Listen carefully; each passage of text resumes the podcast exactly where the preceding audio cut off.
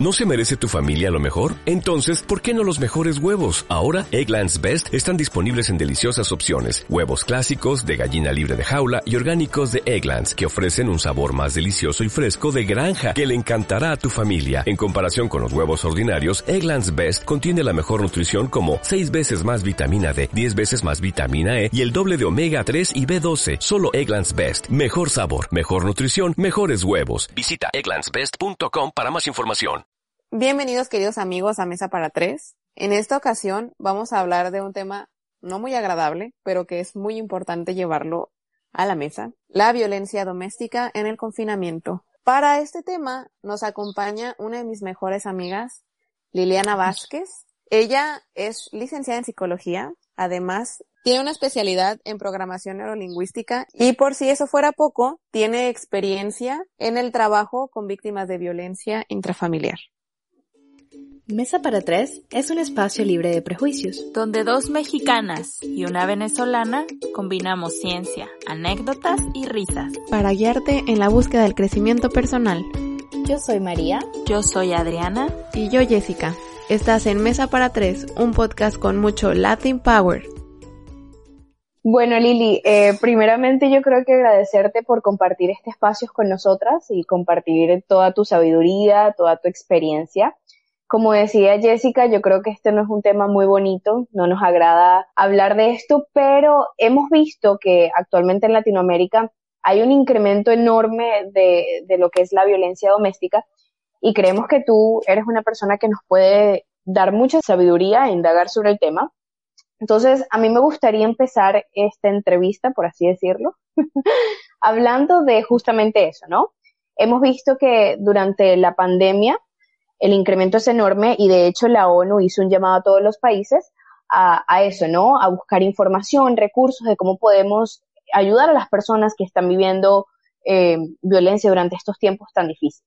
Entonces, a mí me gustaría preguntarte, ¿qué factores consideras son los que están destonando estas cifras tan altas de hasta un 40% a nivel mundial? Bueno, pues antes que nada, un saludo a todos los oyentes. Pues precisamente este tema es muy importante porque, como dices, ahorita se ha visto un incremento en las llamadas al 911 por violencia doméstica. Los factores que yo pienso son los detonantes en esta cifra es precisamente la situación que estamos viviendo, es decir, la cuarentena. El estar encerrado 24/7 con tu agresor y con menores posibilidades de, de distanciarte de él o de pedir ayuda ya que pues también por la por las restricciones que hay no solamente tú no puedes salir, sino que también los servicios de, de, ayuda están cerrados o no hay personal atendiendo las llamadas. Entonces, esto también hace que haya menos posibilidades de que tú puedas pedir ayuda también estás separada de tu familia, estás separada de tus amigos. No, no te es tan fácil pedir apoyo a esas personas que generalmente tienes a tu alrededor. Y pues también otra, otro factor serían los estresores que causa toda esta situación. Pues las preocupaciones por la economía, por el incremento de actividades, por ejemplo, para las amas de casa, no solamente tienen que hacer su labor de casa, sino que también tienen que pues atender a sus hijos, ayudarles a la, la escuela, entonces todo eso genera estresores tanto para ellos como para sus parejas y para sus hijos. Entonces eso hace que también crea más vulnerabilidad y es más un facilitador para la violencia. Claro.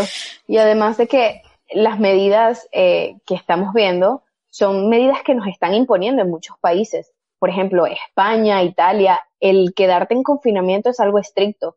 Entonces, más allá de ser como una opción, digamos que en otros países, bueno, sí te dan la libertad de que si quieres salir de tu casa y tomar el riesgo de ser contagiado, pues lo tomas. Pero en muchos países, si sales, estás siendo penalmente castigado por eso. Entonces, no, no nos, nos han dejado a las personas que sufren violencia sin recursos. Yo creo que además también, uno, no hay intervención policial como antes, no es tan fácil llamar al 911 y que un policía vaya a la puerta de tu casa, pues porque existe todo el protocolo de que tenemos que cubrirnos y todas las cosas. El cierre de albergues, los albergues no están aceptando personas. Los servicios de víctimas, de igual forma, como que, que simplemente puedes llegar y entrar, también está cerrada. Entonces, yo creo que la única opción que nos han dejado es quedarte en tu casa y si vives con un maltratador, pues eso es lo único que tienes, ¿no? Qué importante saber toda esta información y tenerte hoy aquí, Lili, porque muchos nos estamos enfrentando al virus en sí, pero hay personas, y estamos hablando de mujeres en esta ocasión, o hombres que también pueden estar viviendo violencia doméstica, que no solo se están enfrentando al virus, se están enfrentando a una pesadilla increíble. Y a lo mejor este podcast no llega a la persona realmente que esté viviendo esta situación, pero sí a un vecino, a un amigo, o un familiar que sabe que hay una persona viviendo este tipo de situaciones y tal vez con esto que escuche hoy pueda brindarle herramientas, pueda ayudarla. Entonces, al escuchar toda esta información, de verdad que nuestra principal misión de este podcast es que las personas que se sienten en este momento violentadas, de la forma que sea, sepan que no están solas y que hay personas que sabemos por lo que están pasando y no las juzgamos. Al contrario, queremos darles la mano para que, pues para que solo se enfrenten al virus del COVID y no a la violencia doméstica. Así es, bien dicen, y lo he visto mucho en redes sociales, de como que no estés triste, no es que estés encerrado en tu casa, estás a salvo en tu casa, pero realmente hay muchas personas que no están a salvo, están 24/7 con alguien a quien le tienen miedo. Entonces, por esto mismo, nosotros ser empáticos con estas personas y si tú eres una de ellas, pues nos encantaría darte las herramientas para que identifiques y sepas qué hacer.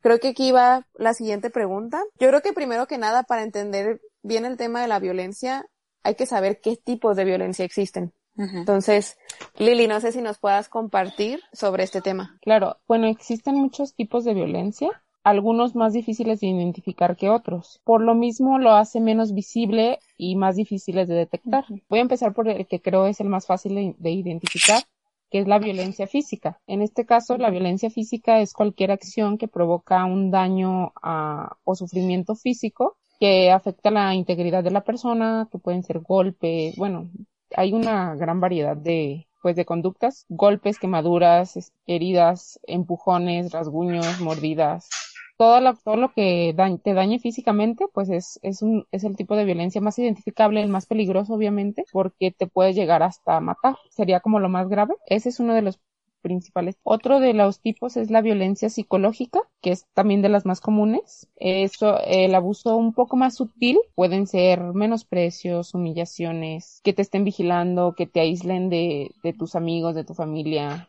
los celos, que te comparen de manera destructiva con otras personas, amenazas, todo esto enfocado a disminuir la, la autoestima de, de, la víctima, a tenerla bajo control y hacerle creer pues que no puede obtener ayuda, que no vale como persona, que, que no sirve como persona. Y pues básicamente es pues para desestabilizarla emocionalmente, de manera que no tenga cómo pedir ayuda o cómo enfrentarse a, a su agresor. Otro de los tipos también más comunes es la violencia sexual, que estaba enfocada a, pues a las conductas que amenacen el derecho a decidir voluntaria y libremente a la mujer sobre su sexualidad este, y pues abarca cualquier forma de acto sexual y, y no solamente como tal una penetración o, o ese, ese acto, sino acoso, tocar, pues obligar a la persona a hacer cosas que no quiere, todo pues enfocado al aspecto sexual. También está lo que es la violencia económica, que también es muy común en, en los casos de, pues, de violencia doméstica o, o intrafamiliar que sería la limitación de recursos económicos a las víctimas, pues con la intención de que ellas no tengan, no cuenten con los recursos para ser autónomas o para ser autosuficientes y así pues dependan del agresor en cuestión económica y pues sea más difícil que, que ellas digan, ah, pues me voy o te voy a dejar porque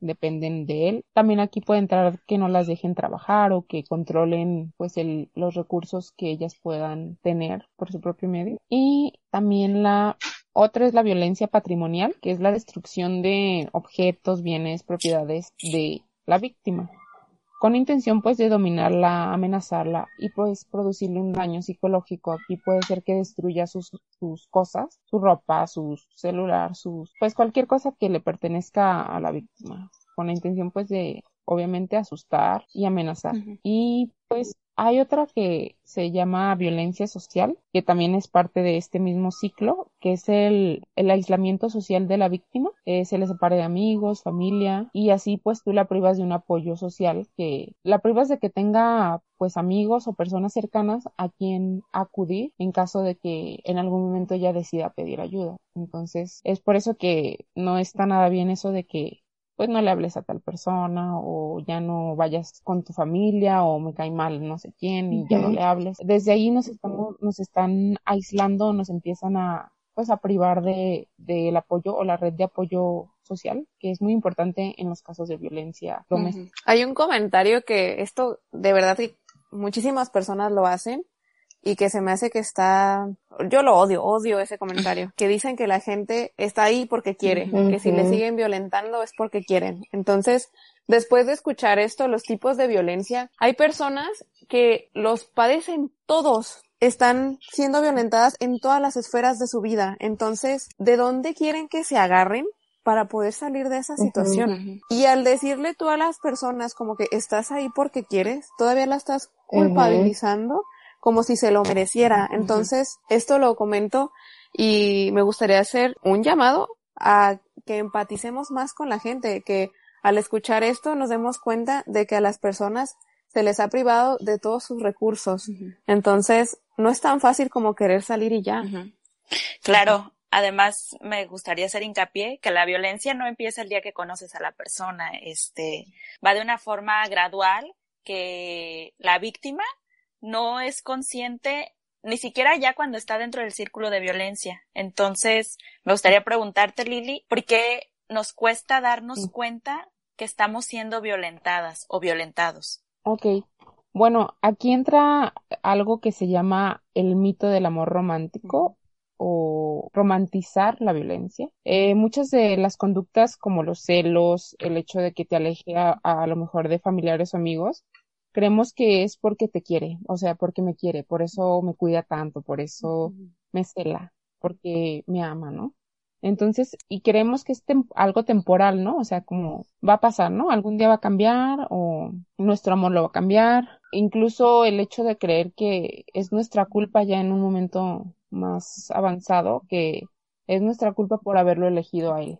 Entonces, esto es lo que hace que nos cueste tanto creer que nosotros, o bueno, las mujeres en, en esta situación, creen que, que la persona puede cambiar por, con el amor de, de ella o él, ¿sí? O sea, ellas creen que, que la persona no, en el fondo no es así, que son fases o que en, en el fondo es buena persona. Entonces, eso es lo que, eso es lo que nos genera o les genera esperanza a las personas y entonces dicen, algún día va a cambiar, mi amor lo va a cambiar, este, el tiempo hará que, que reflexione, que se dé cuenta. Y pues eso es lo que nos hace, lo que nos dificulta identificar esas situaciones y pues lo que más nos dificulta es eso, que romantizamos la violencia.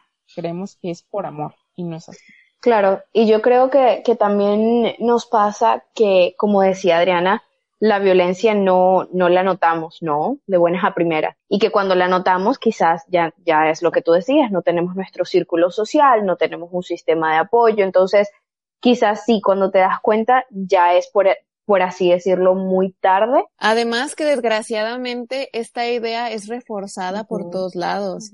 En las canciones, en las novelas, en la familia, en la iglesia, porque todavía hace poco una amiga se casó y en la iglesia le dijeron, voltea a ver a tu marido, voltea a ver a tu esposa, es la cruz que te tocó cargar. A la madre. Claro que ella y su, ella y su esposa se fueron como que, hazte para allá, ¿no? Ellos no creen en eso. Pero es algo que se sigue diciendo.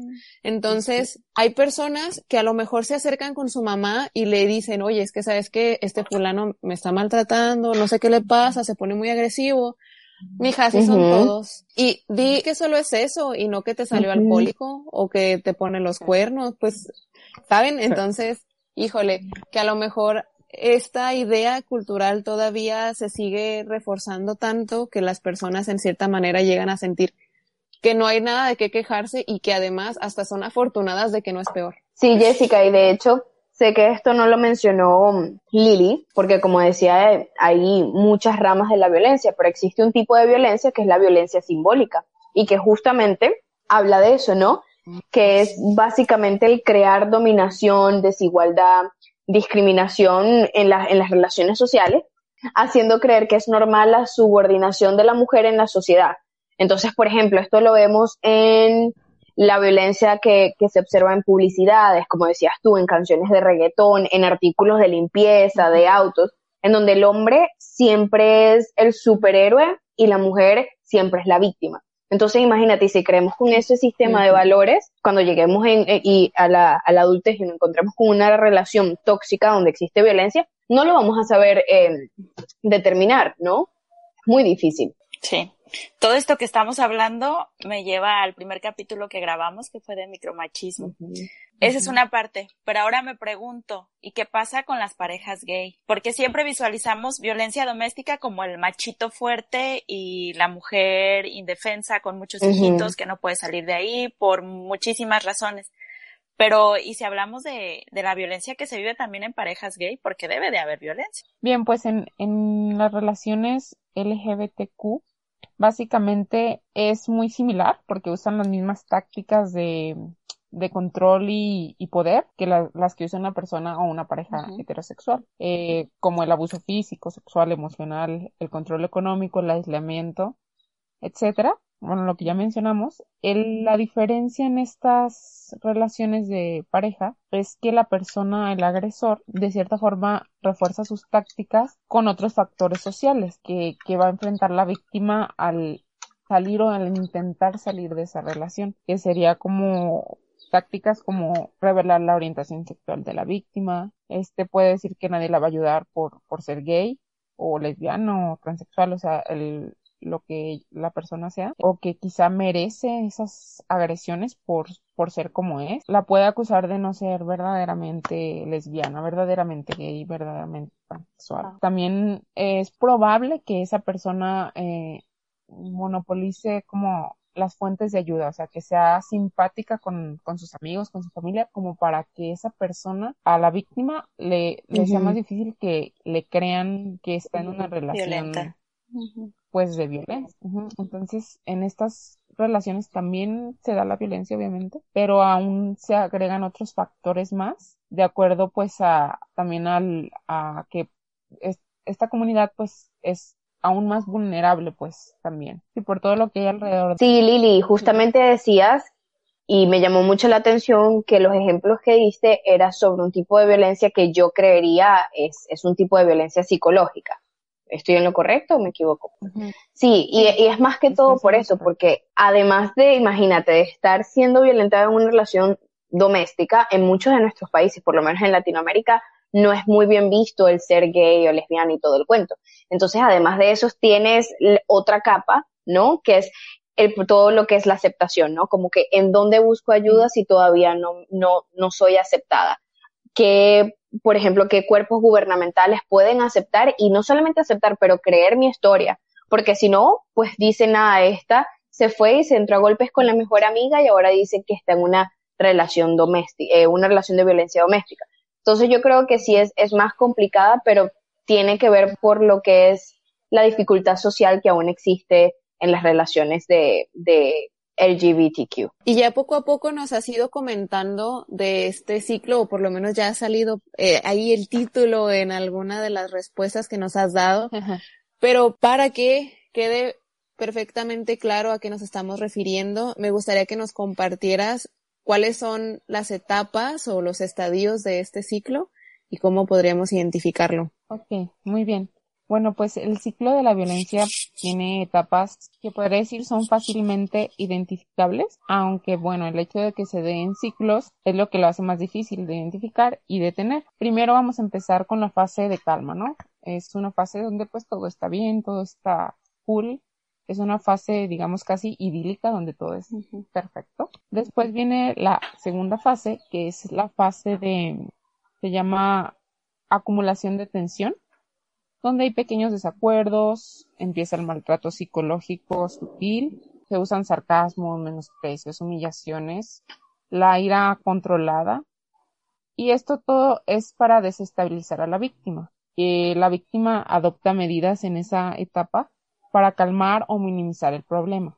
Pero bueno, regularmente no lo logra, así que viene la tercera etapa que se llama pues la etapa del estallido de la tensión, es decir, donde hay una total pérdida del control por parte del agresor. Puede ser agresiones verbales, físicas, sexuales, y ahí en esta etapa la víctima se muestra incapaz de reaccionar porque, como ya lo hemos comentado, está bajo el control total del agresor, hay miedo, hay pues amenazas tal vez, entonces em, ella está completamente indefensa. Y bueno, después de esta etapa que es la más peligrosa para la víctima y donde sufre los daños más graves, se podría decir, eh, viene otra etapa que también es súper común y muy, muy identificable, que es la, la etapa de la luna de miel o el arrepentimiento. En esta etapa, pues el agresor, digamos que en cierta forma toma conciencia, se esfuerza por, por mantener a su pareja a su lado, muestra arrepentimiento, pide perdón, llora, promete que no lo volverá a hacer, le da regalos, detalles, hace todo por, porque ella no, no se vaya de su lado. La víctima en esta etapa pues piensa que con el tiempo cambiará, ¿no? Por todo lo que le está demostrando es, ay, o sea, ya se arrepintió, es, eh, va a cambiar, no lo volverá a hacer, solo está estresado, solo está pasando por una etapa difícil, de que en el fondo no es así, o sea, renueva sus esperanzas. Y bueno, al renovar sus esperanzas es la nueva o es una nueva oportunidad de que el ciclo se repita. Volvemos a la fase de calma, ¿no? Donde todo está bien, todo es perfecto. El agresor pues le da detalles, le lleva flores, chocolates, bueno, lo que se le ocurra, ¿no? y eso hace que, bueno, cuando la víctima renueva sus esperanzas en, en el agresor, le vuelve a creer, ahí es donde empieza de nuevo el ciclo. Bueno, el, el ciclo solo se rompe hasta que la víctima decide toma acciones para romper el, ese ciclo. Pero es que es difícil porque, ¿sabes? Por ejemplo, yo lo puedo decir en mi experiencia, es difícil, ¿no? Porque muchas veces tú te quedas en el ciclo por lo que decía Lili que es que te quedas porque pues tienes la idea de que lo vas a lograr cambiar, de que tú tienes superpoderes y todo el cuento. Entonces, claro, cuando pasa lo de la luna de miel y te envían una carta y tú ves en cambio tu autoestima, ahí se va al cielo y dices, lo logré, ya conseguí que cambiara. Y claro, cuando, cuando te vuelves a dar cuenta de que no ha cambiado, ya es muy tarde, ya estás por el episodio de agresión y vuelve a pasar. Entonces, y además que erróneamente pierdes credibilidad con tu red de apoyo. Cada vez se van a preocupar menos, te van a decir, pues si quieres estar de ahí, quédate. Entonces, ya es más difícil que salgas porque te va a dar pena buscar ayuda en tus personas cercanas por miedo al rechazo. Y luego es que también está esta creencia que como que mientras mejor persona seas, más probabilidades tienes de que vas a cambiar a la gente, ¿no? Entonces, la gente empieza a creer de que es que soy yo, o sea, hay algo mal en mí que no me merezco, que alguien se esfuerce en mejorar por mí. y que eso no, lo, no lo refuerza la sociedad, porque muchas veces vemos que cuando una mujer hace que un hombre se case después de que el hombre era mujeriego, va y dicen, es que mira, mira, mira que lo logró hacerlo después de que fulanita se caló tantos cachos, llegó esta que seguramente era mucho mejor y logró cambiarlo. Entonces esto así como que... Pero bueno. Bueno, Lili, y a mí me gustaría preguntarte, ¿cómo podemos identificar en qué momento es el más óptimo para, para salir de este ciclo, no? ¿Se tiene que cumplir todo un ciclo o puedo salir en cualquier etapa? ¿En qué, cómo, cómo puedo hacer eso? ¿En qué, ¿En qué momento estoy más segura, no? ¿O tengo más chances de poder salir bien de esta situación? Bueno, pues en sí no hay como un momento específico en el cual tú, tú tengas que, que salir, es decir, no hay como que, ah, en la etapa de tal es el momento eh, ideal para salir. Obviamente no tienes que esperar tampoco a que se complete un ciclo. El, esto va a depender de cómo, eh, qué tanto control a lo mejor tú has generado de la situación, porque también hay tácticas y, y estrategias para pues empezar a salir del ciclo. O sea, tampoco es como decir, ah, hoy ya me quiero salir y ya lo hago, ¿no? O sea, tienen que pasar como también ciertas etapas en la que primero tú empiezas, bueno, la víctima empieza a, primero está lo de creer en él, confiar en, pues en que va a cambiar, en que tú lo puedes cambiar. Ya que te das cuenta que eso no va a pasar, ahora vienen lo que se llaman tácticas de supervivencia. Estas son, pues, las que te van a permitir pues sobrevivir, o sea, que no te mate eh, la, la, violencia que te está generando tu agresor. Estas técnicas, bueno, consisten en eh, quizá seguirle el juego, en pues inventar cosas o mentirle en esconderte o evitar ciertas situaciones para que pues como lo dice la palabra, o sea, para que tú sobrevivas y no te pues no te vaya tan mal como como tal. Entonces, este, ya una vez que tú estas te permiten tomar un poquito de control sobre la situación y ya una vez que tú tengas esa ese pequeño control, pues vienen algunas técnicas que te van a servir para pues para empezar a salir, que son de desprendimiento. Ya unas, tú no le crees, una vez que ya te aseguraste de que pues ya no se repita el ciclo en la parte, lo que es el estallido de la tensión, o sea, que ya no te pegue, pues no te dañe físicamente, pues empiezas a, a, generar estas técnicas de desprendimiento que, que pueden ser, pues ya ir preparando un plan de huida. Es como lo más común, que tú empieces a, a, a idear un plan a, por ejemplo, tener los documentos más importantes en, en un solo lugar, este, que ya identifiques con qué personas vas a acudir, este, o a dónde puedes ir, y a partir de eso, pues ya poder empezar a salir de ese ciclo. El alejarte del agresor, pues te va a permitir tener otras perspectivas tal vez de lo que te estaba pasando y tú también empezar a pues a trabajar en, en, en el desprendimiento que pues es difícil pero es como la lo que te va a ayudar a salir de ese ciclo. Y pues ya que pues a partir de ahí ya tú pues tomes ayuda profesional y, y empieces a retomar, digamos, tu vida. Y pues ahora sí, la última fase o, como estrategia como tal, que sería pues el empoderamiento que, que tú puedas llegar a lograr. Wow, sí. Una Estabas hablando y me, me acordaba un montón de cosas como que de repente todas las piezas encajaron perfectamente en el rompecabezas de porque sí pasa, ¿no? Por ejemplo, me acuerdo que hablaba con una amiga de un familiar de ella que pues ha durado muchos años en una relación donde la agreden físicamente y, y la juzgábamos, ¿no? De que de que, que importan los hijos, que importa la casa, si te están agrediendo y que es tan obvio que toda tu familia sale, sabe, tú sales de esa situación. Pero justamente se me vino a la cabeza ahorita que hablabas de que para tú poder salir de la situación, tienes que darte cuenta de que hay algo mal. Y si tu autoestima está tan mal, si tu sistema, si tu red de apoyo está tan mal, no tienes de, de por sí como las herramientas psicológicas de darte cuenta de en dónde estás metida. Entonces, es, es, es como que, como que si ese ciclo jugara al revés en cuanto a cómo nuestro entorno reacciona a la situación que nos está pasando. O sea, ya estamos hablando de un tipo de violencia pues mucho más, un nivel tal vez más sí, severo. Porque pues, escuchas violencia y tu mente te direcciona nada más a golpes, moretones, maltratos, empujones. Y el ciclo de la violencia incluye muchísimas cosas que te despersonalizan, literal. Y por eso es tan difícil darte cuenta, salir y la normalizas tanto que tu alrededor como que tonta, estás viviendo esto, pero o sea, tú ya perdiste tu personalidad, perdiste tu esencia y es muy difícil recuperarla y empoderarte y salir de ahí porque salirte implica empoderamiento, es decir, yo puedo y, y no me importan las consecuencias, ya no voy a tolerar esto, mi autoestima ya no me permite más. Entonces, para llegar a todo eso, el proceso está cañoncísimo. Y me gustaría preguntarte, Lidi, estamos hablando de darse cuenta de la persona que está sufriendo violencia, pero yo como amiga o como vecina, como hermana, como lo que sea, yo cómo puedo ayudar a una persona que yo siento o veo que está en un círculo de violencia, porque es muy fácil pararte y juzgarla y decir como de está ahí porque quiere, pues este el día que quiera yo le ayudo, le apoyo, pero o sea, sin sin violentarla, vaya, ella ya está viviendo violencia y además yo llego a violentarla más y decir, salte de ahí, muévete de ahí, mi hija, no, no te mereces esto, tú eres una reina, vámonos a brillar.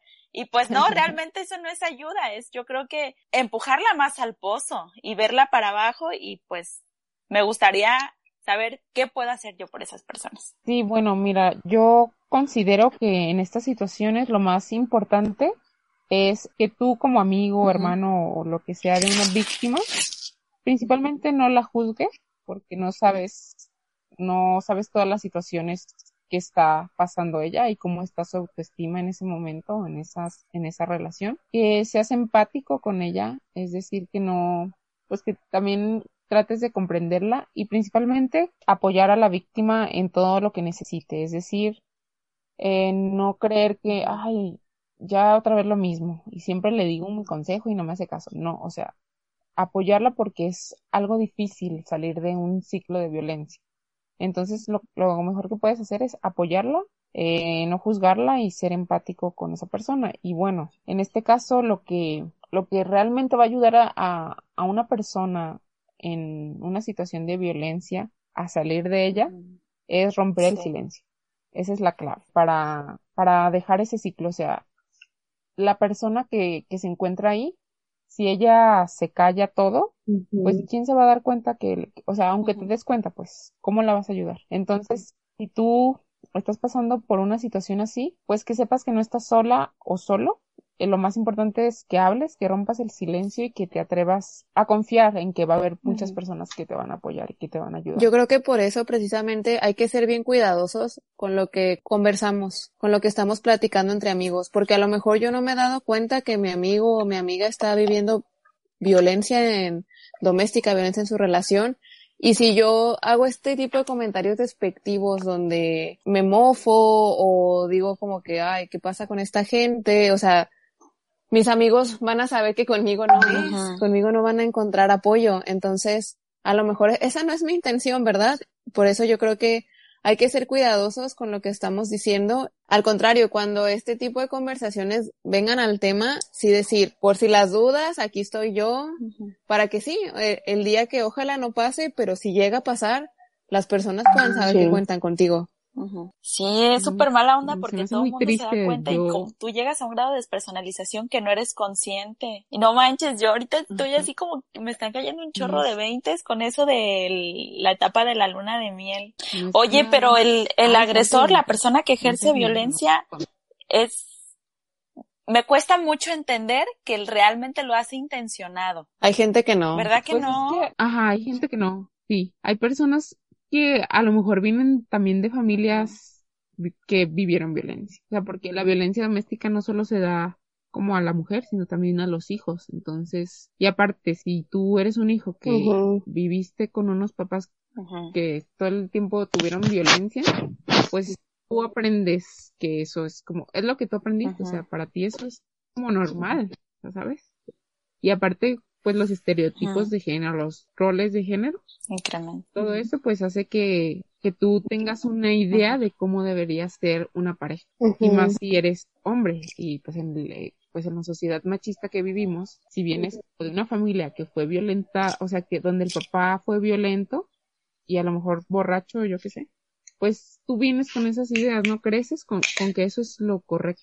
Entonces, obviamente repites es el Ah, patrón ujú. con tu con tu propia familia. Y a lo mejor no es no es intencional, sino que tú así lo aprendiste.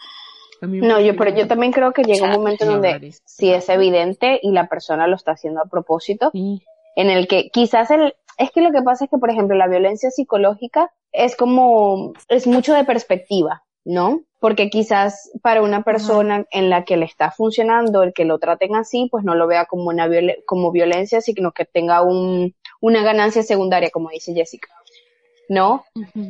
Pero llega un momento en que la violencia psicológica ya pasa, ¿no? A quizás física o, o, o de algo de rajuño y empujones, y ya por lo menos la violencia física, eso sí no se puede ocultar, ya como que, o sea, si te están empujando, amiga, no, no es como que te lo están haciendo porque quieren jugar contigo, no, sino porque de alguna forma quieren crear presión sobre ti o quieren, quieren detenerte, oprimirte, bla, bla, bla. Pues que también en los agresores es tal- a veces es una muestra Sobre de inseguridad y, y, fa- y baja autoestima también, o sea, el, el creer como, o sea, ¿cómo me va a dejar mi, mi pareja? Claro. no? O sea, ¿cómo voy a permitir que ella me deje y se vaya? Es como una humillación para, para él, o como en caso de ser hombre, ¿no? Es una humillación donde no quieres, o sea, no quieres que esa persona te deje porque tú serías muy miserable si te quedas solo, a pesar de, o sea, con todo lo del ciclo dices, no, o sea, mejor me la arrastro con, no digo, a lo mejor Exacto, es que eso, eso era lo que, lo que justo me refería, que les funciona y lo siguen haciendo. A mí, a mí te lo juro que cuando, cuando, o sea, Ajá. cuando yo estaba en esas circunstancias ya, ya era un momento que, que, pues, por alguna razón no podía salir, pero sí era obvio como que te está funcionando el no dejarme salir y empujarme, pues lo vas a seguir haciendo. Y quizás no lo estaba haciendo a propósito, pero pues le funcionaba, ¿no? Por ejemplo, cuando hay algún signo de empoderamiento de parte de, pues, de, la mujer o de la persona en la pareja que se está empoderando, obviamente es a propósito que tú como que refuerces este control que tienes sobre él, esa, esa fuerza que tienes, esa manipulación no es tanto como de que, ay, es que yo no quería y no controlo mis impulsos. Eh, realmente es planeado, es como de que se me está saliendo de la caja, ¿qué voy a hacer para mantenerla en la caja? Entonces, sí, hay personas que no se dan cuenta de que son violentos, pero hay personas que con toda la conciencia del mundo lo hacen. Ah. Bueno, Lili, no nos queda más que agradecerte. De verdad que quisiera decir que nos quedamos con un buen sabor de boca, pero este tema yo creo que a nadie le deja un buen sabor de boca.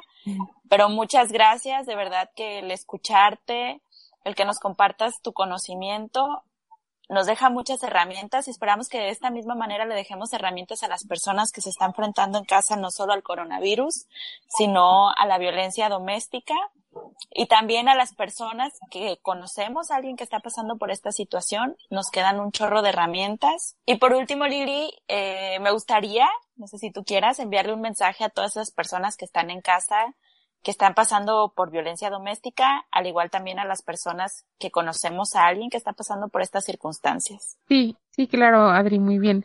Bueno, primero, a todos que comprendan que la violencia eh, pues es difícil de detectar en ocasiones porque la confundimos con actos de amor. Y relacionado a esto, como segundo mensaje es que reconocer el mito del amor romántico, que, que pues no existe, desmitizarlo por completo. Y lo más importante, una vez que reconoces señales de violencia, si tú eres víctima, pues rompe el silencio y pide ayuda. Ese es el mensaje que quiero dejar a las personas que, pues que se encuentran en esta situación.